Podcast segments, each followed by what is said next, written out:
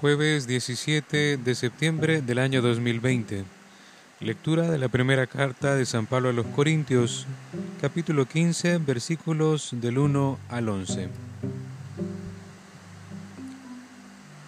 Vamos a intentar llegar a los corazones de cada uno de ustedes en medio de este ambiente de lluvia. Ojalá que también esta lluvia refresque nuestros corazones también.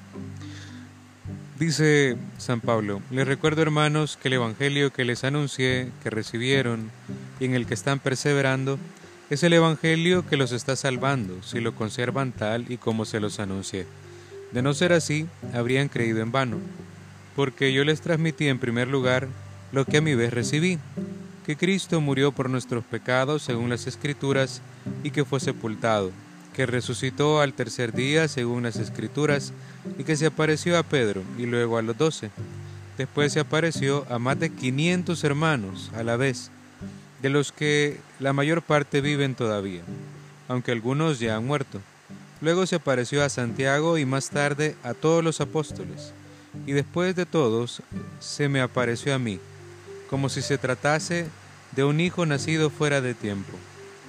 Yo, que soy el menor de los apóstoles, indigno de llamarme apóstol por haber perseguido la iglesia de Dios. Pero por la gracia de Dios soy lo que soy, y la gracia de Dios no ha sido estéril en mí, al contrario, he trabajado más que todos los demás, bueno, no yo, sino la gracia de Dios conmigo. En cualquier caso, tanto ellos como yo, esto es lo que os anunciamos, y esto es lo que ustedes han creído. Palabra de Dios, te alabamos, Señor. Vamos a clamar al Espíritu Santo y le decimos, ven Espíritu Santo, y regálanos el don del discernimiento. Ven Espíritu Santo y ayúdanos a ser agradecidos por este don tan precioso de la fe.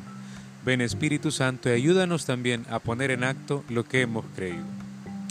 Ahora decimos, Jesús, ¿qué hay de nuevo?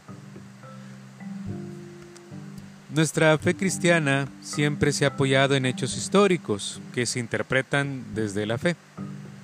La primera lectura que ahora hemos escuchado podría interpretarse como el primer credo cristiano. Yo creo que Cristo murió por nuestros pecados, que fue sepultado y que resucitó al tercer día.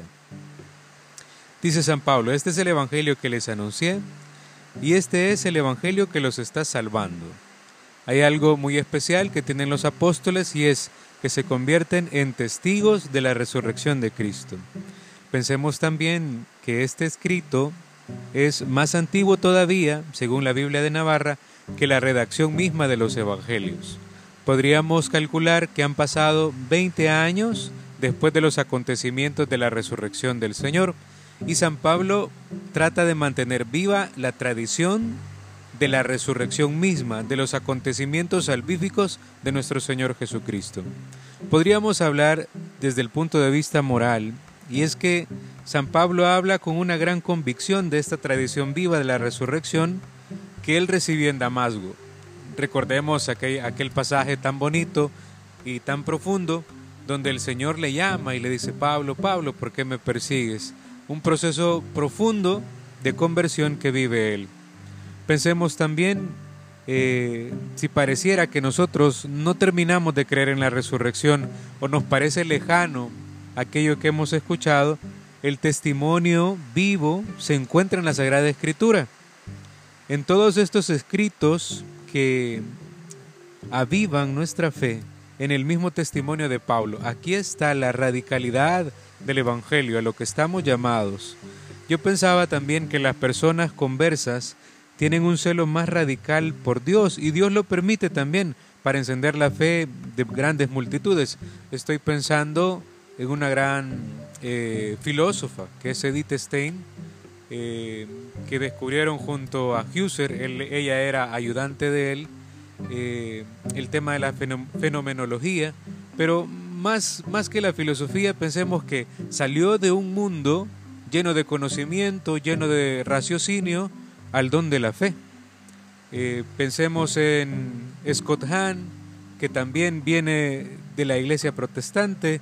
Eh, pensemos en Fernando Casanova, que son personas que hablan con una gran convicción sobre la fe de Cristo, sobre la, fe en los acontecimientos salvíficos de nuestro Señor Jesucristo. Pensemos que también Dios, como, como Pablo, permitió que nos transmitieran con ese fuego, con ese ardor, su conversión para caer en la cuenta también a lo que estamos llamados y revalorar aún más la fe cristiana. Desde nuestra historia personal pensemos que hace falta que nuestra fe sea probada como la de Pedro.